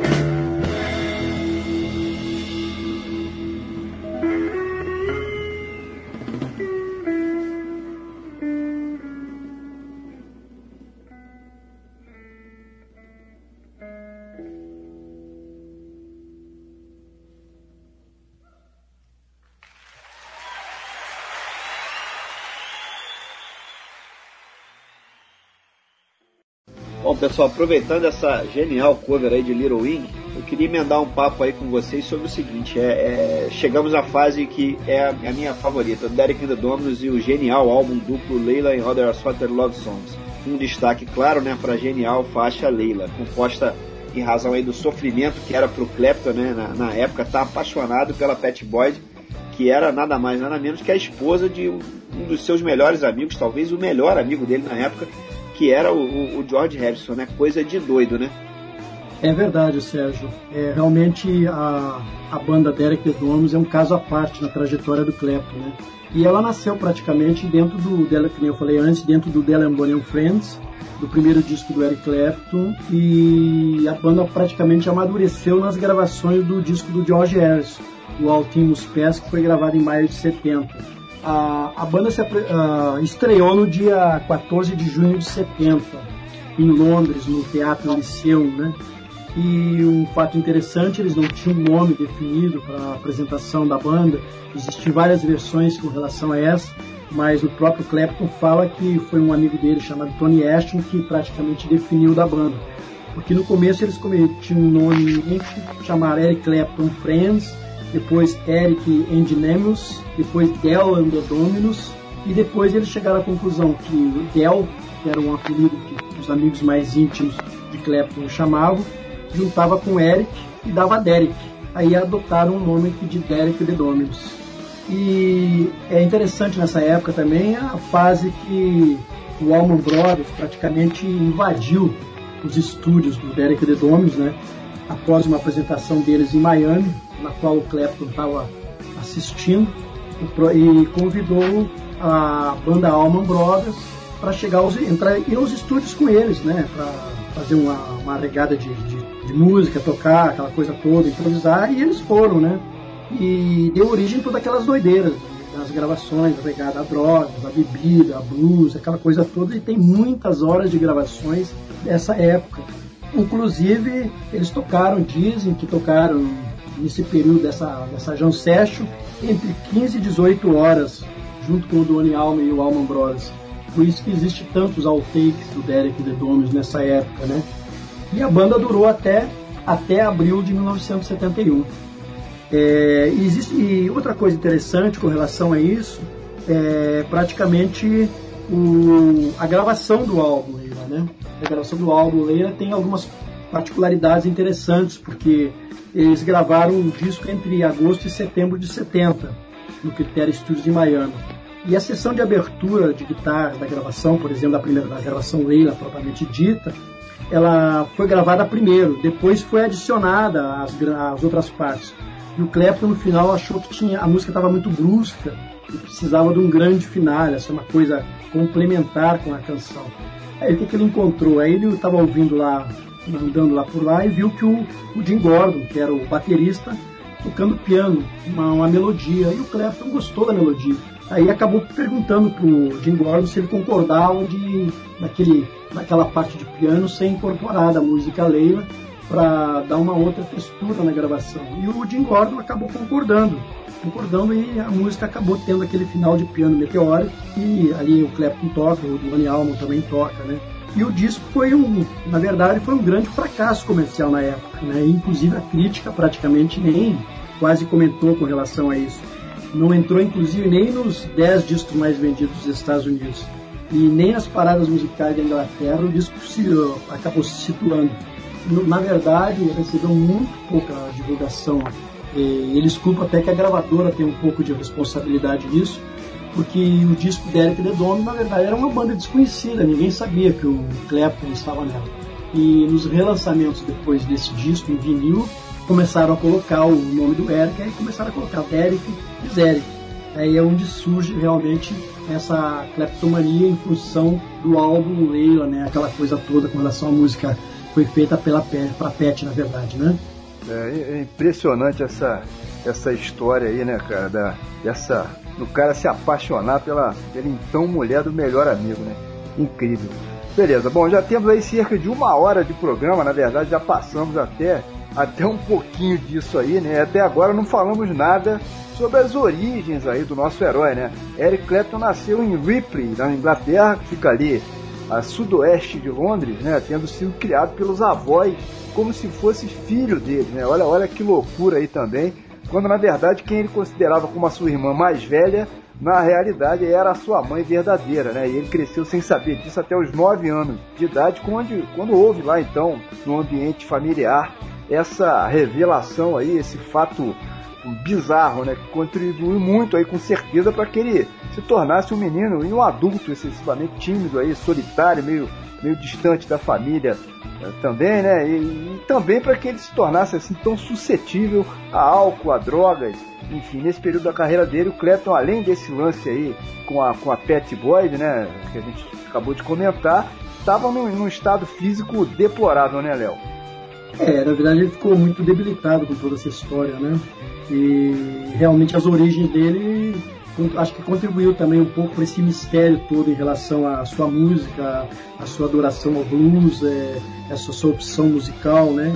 Inclusive o jornal canadense acabou descobrindo o pai do, do Eric Clapton, né? Que na verdade era um, um soldado canadense que acabou morrendo em 85 e chamado Eduardo Freire de que ele realmente ele era pianista, ele era pianista, ele acabou morrendo em 85 de leucemia, quer dizer, mais uma coisa assim, meia misteriosa na história dele, né? Ele é muito cercado de, de coisas assim, meia, meia complicadas, né? Tanto que as drogas tomou grande parte da vida dele, a sua vida pessoal tá, virou de ponta cabeça muitas vezes, se afundou na heroína, no álcool, vivia refugiado, que nem então, praticamente em sua casa na época do Derek Dominus e ficou inativo um bom período em função das drogas. Quer dizer, a vida dele, na verdade, é um grande mistério e uma grande superação também. Que ele deu várias vezes a volta por cima na sua trajetória com relação a isso tudo, né? Mas o importante é que a sua música prevaleceu sempre. que Eu acho que foi seu grande, seu grande vício. Se não fosse a música, provavelmente ele teria naufragado, né? Com tantas dificuldades no meio do Com caminho. certeza, com certeza. Se, ele sobreviveu até hoje, é, é- é graças à à paixão pela música. Bom, dando sequência aí na, na- na- na nossa linha do tempo, né? Vamos começar a falar sobre a carreira solo do Clapton, né? Começou com o álbum Eric Clapton, e, mas realmente decolou em 1974 com o lançamento do, do álbum 461 Ocean Boulevard, um álbum que é mais, mais enfatizado nas canções do que propriamente na sua técnica, né? O, o Clapton estava um pouquinho meio de saco cheio dessa coisa de Guitar Hero, né? Então a- a carreira solo dele foge um pouquinho disso aí. Em 1974 parece que agradou em cheio público e crítica, o primeiro grande sucesso da carreira solo dele, né? Esse álbum, Force One Ocean Boulevard, tem várias homenagens aí a, a- a heróis do, do Clapton, né? Como J.J. Cale e até o Bob Marley, né? Com a, com a- a canção I Shot the Sheriff. No final é, surge aquela dúvida, né, Léo? O, o Léo, foi realmente o Clapton quem lançou o reggae a nível mundial? Porque até então o Bob Marley fazia algum sucesso. Com I Shot the Sheriff, com o Clapton, realmente a coisa explodiu, né? É verdade. O I Shot the Sheriff, na verdade, foi o grande divulgador do reggae no mundo. Até então, nenhum artista de, de grande expressão, vamos dizer assim, tinha gravado ah, um reggae que tinha sido um sucesso mundialmente, né? E segundo o próprio Eric conta no livro, ele fala que o guitarrista, né, que era o George Terry, que está nesse álbum For Six Olsen Boulevard, que ele chegou com um álbum, eles estavam gravando, com o álbum Burning do o Bob Marley e on the Wailers, debaixo do braço, né? Aí começaram a ouvir e o Clapton ficou doido com as gravações da- do disco, né? E o George Terra, come- uma das músicas preferidas dele era a the Sheriff. O Clapton ficou meio receoso, inclusive, com, a- com essa música. Mas acabaram gravando ela, gravando ela. Ele achava que ele não estava fazendo a música direito, como a música era, como representava o reggae, né? E no final das gravações, quando estavam praticamente finalizando as faixas que iam entrar no disco, o Clapton estava realmente propenso a cortar a música. Mas aí os outros músicos começaram, não, não corta, não corta, essa música vai ser um sucesso. Aí o Clapton acabou atendendo a, praticamente o- ao clamor geral dos outros músicos, né? E deixou a música. E realmente essa música foi grande divulgador do reggae ao redor do mundo, com certeza. Ô, Léo, vamos, vamos dar uma avançada aqui nessa linha do tempo. Vamos chegar a 1990, quando finalmente o Clapton vem pela primeira vez ao Brasil. Né? Eu vou aproveitar e vou botar no pacote aí o show de 2001 também na Praça da Apoteose e 2011 na, na, na, na Arena, Arena HSBC aqui na Barra da Tijuca. Queria que você falasse um pouquinho so- sobre os três shows, né, os três momentos do Clapton em 1990, a primeira vez, foi um impacto enorme, né, claro. Depois em 2001, na mesma apoteose, depois em 2011 na Arena HSBC. Bom, o Eric Clapton, na verdade, se apresentou no Brasil 15 vezes, né? Em três turnês. é, em, 2000, em 1990, em 2001 e 2011. A minha maneira de ver, assim, eu sou meio, sou meio suspeito até para falar com relação a isso, mas os shows é, do Eric Clapton nunca são iguais. Embora o set list possa, possa parecer igual, quem acompanha a trajetória dele ou vê as músicas dele, as músicas nunca são iguais. Os links de guitarra não são iguais, às vezes só a entrada e depois a música toma outros rumos. E eu acho que depende muito do estado emocional com que o Clapton está no palco naquele momento. Então a guitarra, para ele, acho eu, é uma extensão do sentimento dele. Então quem acompanha essa trajetória observa, percebe bem isso. E nessas três passagens por aqui, não foi diferente, eu acho. Embora as apresentações de 1990 eh, não tenha tido todo aquele aparato tecnológico que a gente tem hoje, o Eric Clapton fez apresentações impecáveis nessa época. Ele estava praticamente sereno, né, que nem eu falei na, na entrevista, tranquilo. Eu acho que ele estava sedento até para tocar nesse novo continente que ele nunca tinha tocado. E mesmo nos shows da Argentina, do Chile e do Uruguai, que um, vídeos desses, desses shows, e realmente o Clapton toca muito também. E em 2001 eu achei que ficou um pouco profissional demais a apresentação dele. Eu não sei se eh, era um momento de felicidade ansiedade que ele estava vivendo naquele momento. E ficou sabendo depois que no dia 1 de janeiro do ano seguinte, que era 2001, ele acabou casando, né, com a com a Amélia, né? E não sei se eu achei que faltou alguma coisa nesse show. Achei assim muito ensaiadinho, muito certinho. Não teve sim a grande, aqueles grandes ápices de guitarra que ele tinha tido em 90. Agora já em 2011 eu acho que a coisa foi bem diferente. Eu fui em três dos quatro shows e a apresentação do Rio do dia 9, que foi a estreia dele aqui no Rio, eu achei que foi de arrepiar, né? Porque o Clapton não estava fazendo muito papo, não estava fazendo muita conversa, ele queria tocar e tocou muito.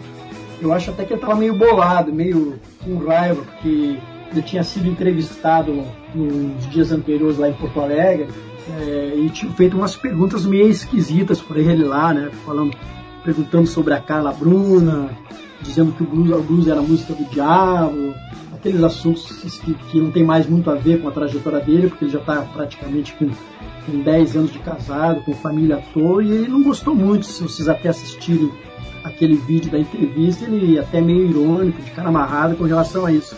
Então eu acho que realmente a, a, essa última turnê do Clapton foi impecável, realmente ele toca muito aos, da maneira como ele está se apresentando hoje, e realmente esses eventos, esses shows vão deixar saudade. É, eu tô, tava prestando atenção no que você tava falando aí sobre, sobre jornalistas né, musicais fazendo, fazendo perguntas esquisitas. Ô Serginho, a gente está acostumado com, com esses jornalistas esportivos aí perguntando um monte de besteira, mas jornalista musical não tá muito longe não, né, cara? Não, não tá muito não. Infelizmente não tá muito Infelizmente. Eu tava, eu tava lembrando aqui, a, a, gente teve o prazer de ter duas pessoas que já fizeram perguntas ao Clapton aqui na entrevista coletiva, né? O Léo e o Renato Arias, da Satisfaction, né? Ele até comentou isso com a gente quando é, ele. Bem lembrado, bem lembrado. Ele perguntou na coletiva pro Clapton como é que era a relação, como é que tinha sido a relação dele com o Duane Alma. Ele disse que o Clapton regalou o olho assim, como quem diz, pô, finalmente uma pergunta legal aqui né, no meio desse, desse monte de bobajada, né? Mas é, é por aí mesmo, Gustavo. Imprensa, imprensa cultural e esportiva são muito parecidas. É, ah, já. O nível é, é, é, bem baixo mesmo. É. Bom, Léo, o Serginho falou aí agora há pouco no, no, no Bob Marley, né? No, e no J.J. Cale também, rapidamente, mas o, o Clapton, na verdade, fez homenagens durante a carreira né, com, a vários outros de seus ídolos, né? Como ele sempre se refere aí, o Fred King, por exemplo, parcerias também com Carlos Santana, com B.B. King. Quer dizer, esse lado dele também é, é muito legal, né? De, aí desse resgate do próprio blues, né, cara? É, o que o Clapton fez, na verdade, e continua fazendo, eu acho que ele foi despertar em cada um dos seus fãs a curiosidade de descobrir de onde vem aquele blues que ele toca ou, ou, ou que ele gravou. Que nem aconteceu comigo mesmo, na verdade. O Eric Clapton foi uma referência, através dele eu comecei a ouvir principalmente os, os, os antigos, os antigos, aquela coisa toda. A gente acaba pesquisando e fazendo uma viagem ao passado de um gênero que continua resistindo, né? Por, graças a ele principalmente e aos próprios que ainda estão por aí. E, e acabou tirando muitos músicos de blues do ostracismo, o que provavelmente seria esquecido, do, principalmente das gravações que, que ele fez com relação ao blues, né? E ao mesmo tempo ele incentiva outros músicos, né? Que estão por aí que para dar continuidade ao, ao, gênero. O próprio Steve Ray foi um cara que o Clapton também deu alguma força. O Robert Clay é praticamente uma descoberta do Eric Clapton. Mais recentemente agora o Gary Clark Jr., né? E o Clapton tem praticamente uma sina com relação à participação de discos de outros convidados, né? como, como convidado, na verdade além de alguns tributos, por exemplo. E a primeira gravação que o Clapton fez como convidado foi numa gravação do disco, do disco de Otis Spann em 1964, vocês uma ideia. Lá na época do Yardbirds, o Clapton já foi convidado para participar de uma gravação de um bluesman, no caso o Otis Spann. E depois disso, ele tem mais de 200 créditos em relação de discos de convidados, assim, de participações especiais, em homenagem de discos de outros artistas vocês terem uma ideia, assim, até fiz uma relação aqui para não esquecer de alguns. O Clapton, no meio dessa trajetória, ele já gravou, por exemplo, com Aretha Franklin, com Ray Charles, com B.B. King, com Bud Guy, com Duane Alma, com os Beatles na gravação magnífica de One My Guitar, Gentle Rips, um dos dois únicos convidados que participaram dos discos dos Beatles, que foi o Clapton e o Billy Preston. Ele participou de discos dos Rolling Stones, Bob Dylan, Chuck Berry, Joey Cocker, Phil Collins, do The Who, por exemplo, do George Harrison, do Howling All, é, do Elton John, do Fred King, e por aí vai, Paul McCartney, John Lennon, Carlos Santana, e a lista é muito grande. Então eu acho que ele não tem. Ele tem um hábito que de repente eu acho que ele deve se sentir um pouco, incomoda, um pouco incomodado, ou de repente ele sente prazer, porque ele não diz não praticamente para ninguém nessas participações. Eu acho isso muito legal. É, muito bacana, muito bacana esse lado dele. Ô, Léo, vamos repetir a dose aí do último bloco? Aproveita o embalo aí, aproveita esse quarto bloco aí pra gente.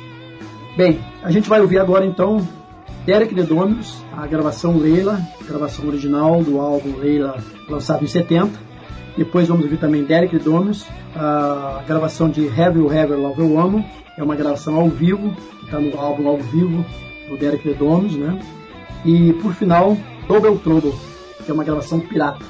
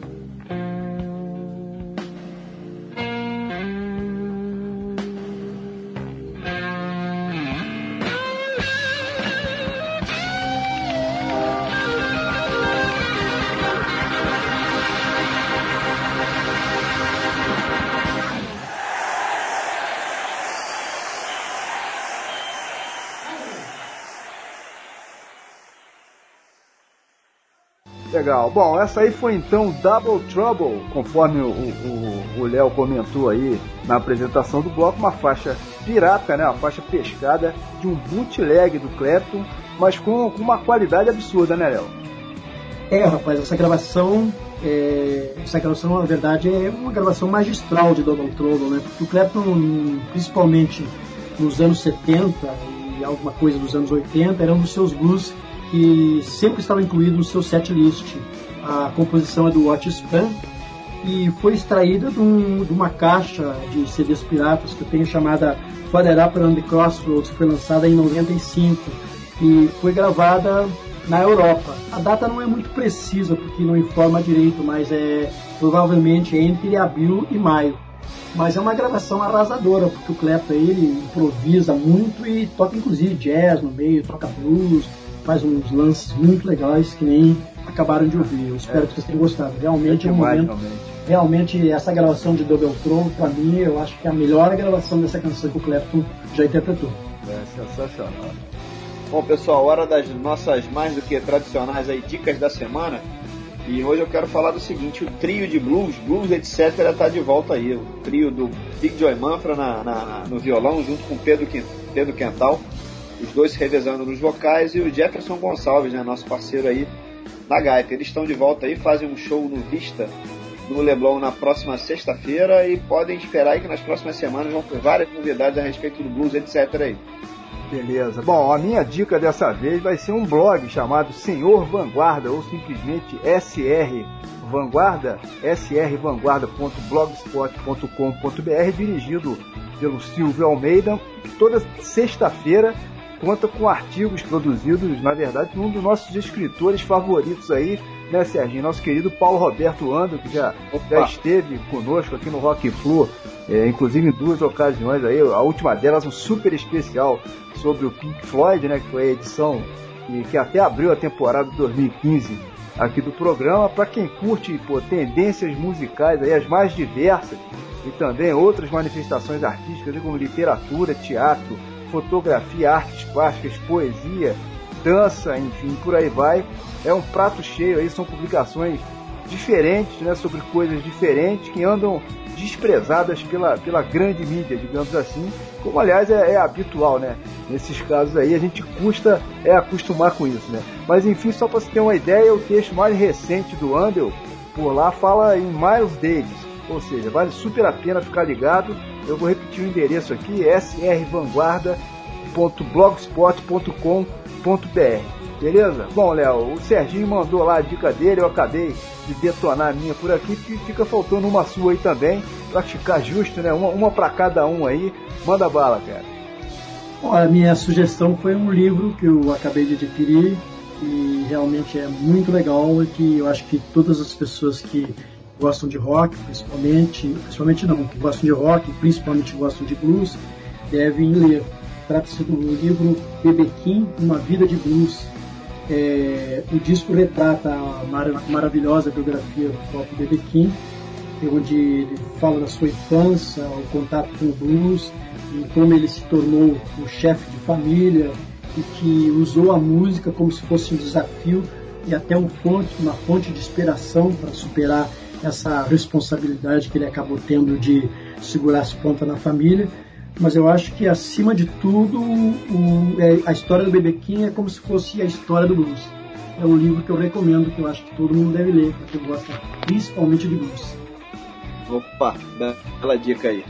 Bom, dando sequência aí na, na nossa linha do tempo, a gente está chegando aí numa fase bem complicada para o Clapton, que é o final da década de 80 início da década de 90. O Clapton estava envolvido ali com um embrião do projeto do que seria o estrondoso sucesso de 92, o Unplugged da, MTV, né? Um dos primeiros é, é, CDs gravados na, nesse formato. Quando em 1991 o Clapton começa a passar por uma fase legal e vem a morte do filho dele, né? o, o, o que cai do 58 andar do prédio dele. O garoto tinha 5 ou 6 anos, me corrija se eu estiver errado, Léo. Mais ou menos por aí, ele entra numa depressão profunda. Quando as coisas finalmente começavam a dar certo para ele, vem essa tragédia. E logo em seguida, ele participa do projeto do, do Unplugged, é um sucesso monstruoso. nunca vendeu tanto disco na vida, ganhou 5, 6, 7 Grammys em sequência. Ou seja, de uma grande tristeza vem logo a seguir um monte de alegria, né? Que coisa curiosa, né? É, o, o filho Connor, o Eric Clapton, faleceu no dia 20 de março de 91. Ele caiu, na verdade, no 53º andar do prédio onde morava a mãe dele, que era a Laurie Del Santo, né? Foi um caso extraconjugal do Eric Clapton, ainda na época quando ele estava com a Pet, antes, dessa, antes da separação oficial. E foi um golpe traumático na vida do Eric Clapton, né? Ele estava praticamente livre das drogas nessa época, fazer uns 3 ou 4 anos. E ele começou a visitar Antigua, no Caribe, é onde futuramente ele criaria o Crossroads Center. Ele alugou uma casa lá e ficou dois meses isolado lá, praticamente não saía para nada e ficou compondo, compondo, fazendo canções para fazer tipo usar música como se fosse uma terapia, né? E dali saiu essas músicas que viriam aí ser incluídas no, no, no álbum do Tears Ever, My Father Eyes, The Circle Left Town, além de outras canções instrumentais que também foram incluídas na trilha sonora do filme Rush, que foi lançado em 92. Todas elas se referem ao, ao filho que ele perdeu, né? E o Tears Ever foi lançado como single em 92 e chegou inclusive ao segundo lugar da Billboard como single. Aí ele acabou gravando em função do sucesso desse single. A MTV acabou chamando ele para um projeto mais acústico, como eles já tinham começado esse projeto. E o impressionado com o sucesso da música uh, Tears Ever, que era a gravação original que está na trilha sonora do filme Rush, eles gravaram o Unplugged, né? E ah, realmente o disco estourou. Foi realmente um sucesso extraordinário. Chegou ao primeiro lugar da Billboard, teve uma venda superior a 10 milhões de cópias somente nos Estados Unidos e foi praticamente o pioneiro desse segmento Unplugged, pelo menos o de maior sucesso até então. E o Clapton acabou ganhando nessa, nesse período aí seis prêmios Grammy. Ele ganhou como gravação do ano, o álbum do ano, canção do ano melhor interpretação vocal pop masculina, me estranha essa palavra pop do Eric Clapton, né? É, melhor rock masculino com interpretação vocal e a melhor canção de rock. E o interessante é que depois de toda essa tragédia, esse sucesso, tudo que estava acontecendo com o Eric Clapton em função da, da perda do Conor, em 93 o Clapton gravou um, um clipezinho para a MTV, tipo um comercial assim de prevenção acidente de sacadas e janelas, de que, que, as pessoas deveriam ter cuidado com as janelas, colocar grades para não acontecer exatamente o que aconteceu com ele. E ele é o porta-voz dessa mensagem. É, sensacional, né, cara? Você falou aí em 10 milhões de cópias vendidas, né, desse, desse unplug da, da MTV. Pô, 10 milhões de cópias hoje em dia, acho que nem máquina de Xerox consegue chegar nessa marca aí, ô. Olha, eu vou te contar, hein? Bem sacado. Pô, nem, nem máquina de Xerox consegue chegar em 10 milhões de cópias hoje. É, tem países aí, tem países aí que estão doando CDs, né? Estão jogando no lixo, né? É. é. Mas, ô Léo, no bloco anterior a gente falou sobre, sobre uma fase crítica do Clapton né, em relação a álcool e, e a drogas. Né? Ele mergulhou de cabeça, por exemplo, na heroína, e aí passava um tempo legal, depois tinha recaídas frequentes. Queria que você falasse um pouquinho também sobre a criação justamente da Fundação Crossroads, né? Lá em Antigua, onde o próprio Clapton, depois que, depois que se recuperou legal, construiu um centro, né, para o tratamento desse tipo de situação, com dependentes químicos aí em geral, e também sobre os festivais, né? Os Crossroads Guitar Festival, que são organizados por ele também, né? É, tendo sempre uma penca de convidados aí de peso né, do mundo inteiro aí, do blues, do rock and roll, com, com o objetivo de arrecadar lá uma grana para poder manter né, a, a própria fundação funcionando. Esse é um projeto super legal, né, cara?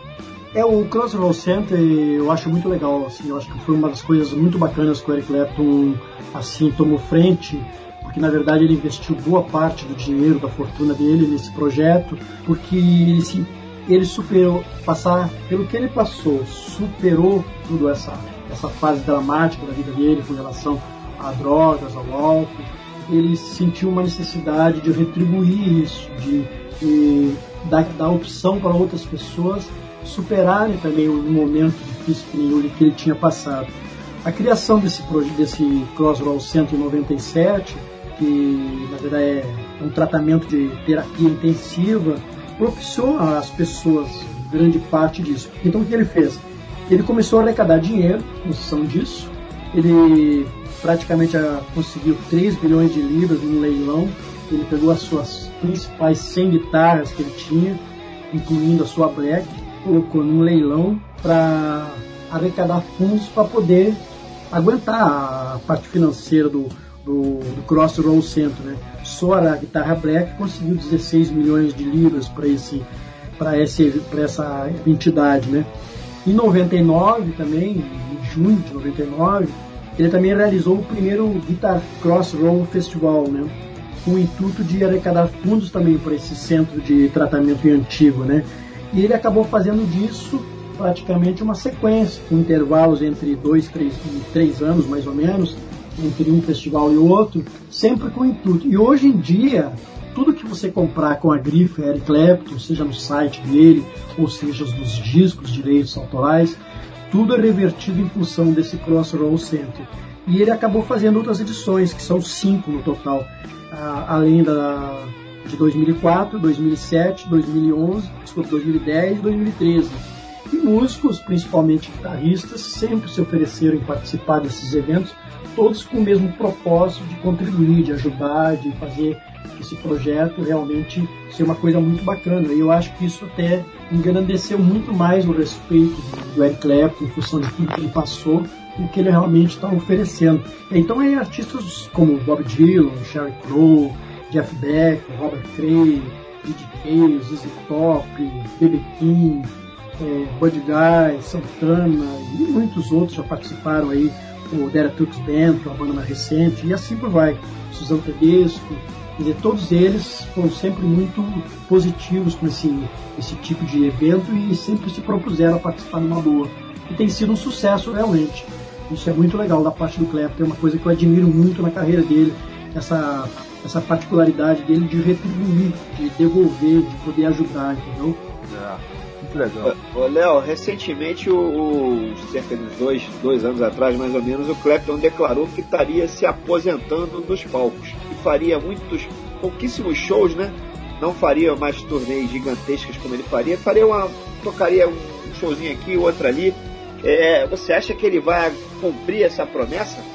Olha, eu particularmente acho que grandes turnês é muito difícil, quase impossível. Porque até, a, até as apresentações do Japão no ano passado, ele foi muito homenageado, porque ele já se apresentou no Japão praticamente 200 vezes foi o país que ele mais se apresentou na, em toda a sua trajetória. E ele praticamente se despediu do Japão. Aquele vídeo mais recente dele, esse que ele fala de trens, de viagens, excursão, essas coisas, ele fala muito no Japão. Então ele foi homenageado lá e ele praticamente se despede do Japão. Como se estivesse despedindo assim, nunca mais vou tocar para aqui no Japão. Então essas turnês assim longas, eu acredito que realmente o Clapton não vai fazer mais não. De repente mais pela área dos Estados Unidos, alguma coisa da Europa, uma mini turnê curta, assim. Eu acho que isso é possível, porque eu acho que impossível também é ele ficar parado. Né? Eu acredito que ele consiga fazer isso. É, parar, parar de vez aí é, é complicado, né? Outro tema interessante para a gente incluir aqui é, é, o livro, né? A autobiografia aí do Clapton, que o, que o Serginho até comentou rapidamente aí no, no bloco anterior. Eu tô vendo que o Serginho leu, né? O livro aí. Mas e você, Léo? Leu também? Eu desconfio que sim, né, cara? O livro é de 2007, se não me engano, né? Não, ainda não li, não. não li umas 20 vezes. Vou te emprestar o meu, então. Oi? Vou te emprestar o meu. É, esse livro, na verdade, é muito legal, porque ele escreve na primeira pessoa e é, o livro é muito agradável de ler porque a impressão que você tem quando a gente está devorando as páginas é como se a gente estivesse conversando com ele, porque ele começa contando as coisas muito naturalmente e ele não se priva de, de assunto nenhum, ele conta da maneira dele tudo e ele é muito sincero, meu modo de ver, com as palavras com relação a tudo isso eu achei uma das biografias mais, assim, mais legais dessas que eu já li. Eu já li muitas biografias eu gosto muito de biografia. E é, não é para de repente, não sei se é porque eu sou cleptomaníaco, mas eu acho que a leitura é tão agradável que você, quando começa, não consegue parar. Você vai até realmente ao é. final do livro. É, realmente é muito legal. É uma das raras é, biografias que eu li de músicos que, que ele fala sobre tudo, né? Ele não se furta a falar sobre nada. E olha que a, a, a vida dele foi bem pesada, né? Uma, uma verdadeira é, é, é montanha russa, né? Com altos e baixos e momentos muito pesados, e ele não se furta a, a falar de absolutamente nada, né? Bom, pessoal, chega de papo por aqui, vamos botar um som para rolar. Bom, Bloco 5 chegando na área aí com I Shot the Sheriff de 1990 ao vivo no Royal Albert Hall. É um single promocional aí, uma raridade. Depois vamos com It Hurts Me Too, um bootleg de 1994. E fechando com Losing Hand, uma bonus track aí de 2001.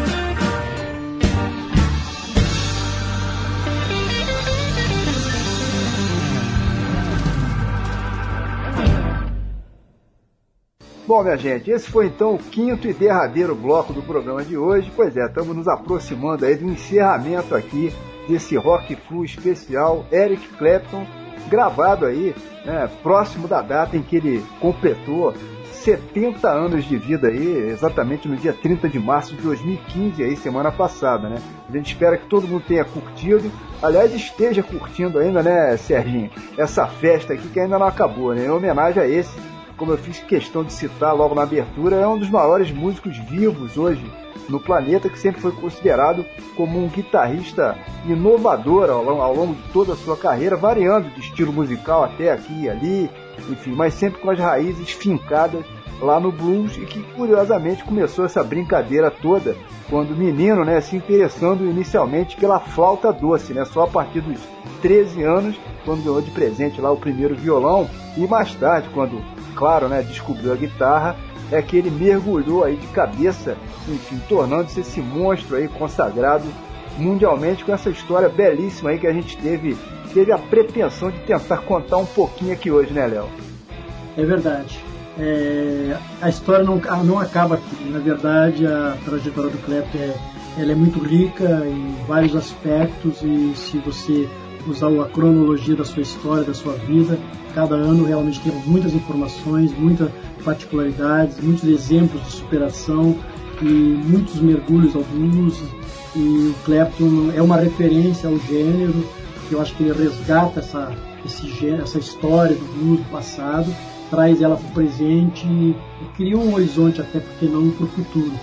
Que esse legado, mesmo que em outro momento, ele, eu acho que ele deu início a isso a tudo também. É verdade. Olha, eu queria aproveitar o embalo aqui, cara, para agradecer a sua participação aqui hoje. Foi muito legal o papo. Espero que você tenha gostado aí, tanto quanto eu e o Gustavo curtimos aí essa edição. E já que você agora já sabe o, o caminho, seja sempre bem-vindo por aqui e volte outras vezes. Puxa, eu realmente agradeço imensamente essa oportunidade de, de estar aqui no Rock Flu, uma experiência muito bacana de estar aqui nesse papo com vocês dois, o Sérgio e o Gustavo, a quem sou muito grato pelo convite, falando de uma das coisas que eu mais gosto, dos assuntos que eu tenho mais prazer em falar, que é o Eric Clapton. Eu só tenho a dizer realmente, meu muito obrigado, fiquei muito feliz com isso. Sou grato a vocês dois e espero que o pessoal do Rock Flu tenha curtido também esse momento único de falar sobre um, um grande deus da guitarra que conseguiu, graças a Deus, chegar aos 70 anos. Ah, beleza, Léo. A gente, a gente aqui agradece aí, cara. Acho que ficou super legal aqui essa festa, né? Em homenagem aí a Mr. Eric Patrick Clapton. Eu tava, eu tava checando aqui agora a lista de álbuns dele lançados na carreira. São 64 álbuns no total. É uma loucura realmente. Álbuns de estúdio ao vivo em diversas bandas diferentes na carreira solo, sem falar em participações importantes como até o Léo comentou hoje aqui, em álbuns lançados aí por outros artistas, né? Isso ainda sem falar nos bootlegs, né? Na, nos, discos piratas que existem por aí, numa, numa quantidade infindável. Aliás, hoje aqui mesmo a gente detonou algumas faixas pescadas de bootlegs do Clapton, né? E alguns outtakes também, diga-se passagem, que são, são, sobras lá, enfim, de, de gravações oficiais, né? Léo, aproveitando esse gancho aqui, o que é que pode existir ainda de material inédito do Clapton que o fã ainda pode esperar para ver lançado, é, enfim, nos próximos anos aí. Existe muita coisa, eu acho que bootlegs com áudio de boa qualidade é, deve existir muita coisa né, que poderia ser lançada. E, e, aí, rola esse tipo de papo entre os fãs do Clapton, cara? É natural que sempre exista uma curiosidade com relação ao que a gente pode achar. Até porque a internet dá essa possibilidade de você encontrar muita coisa que você nem imaginaria que poderia algum dia estar disponível, né? É lógico que existe um grande mundo aí afora que a gente não sabe essas possibilidades, sempre tem essa curiosidade. Agora, o, o grande lance que está acontecendo com o mercado atualmente são as edições especiais de relançamentos comemorativos, por exemplo. Esse ano de, de 2015 completa, por exemplo, 40 anos da gravação do álbum Eric Clapton Was Here, por exemplo, The Wrong Era Crawl, também que é de 75.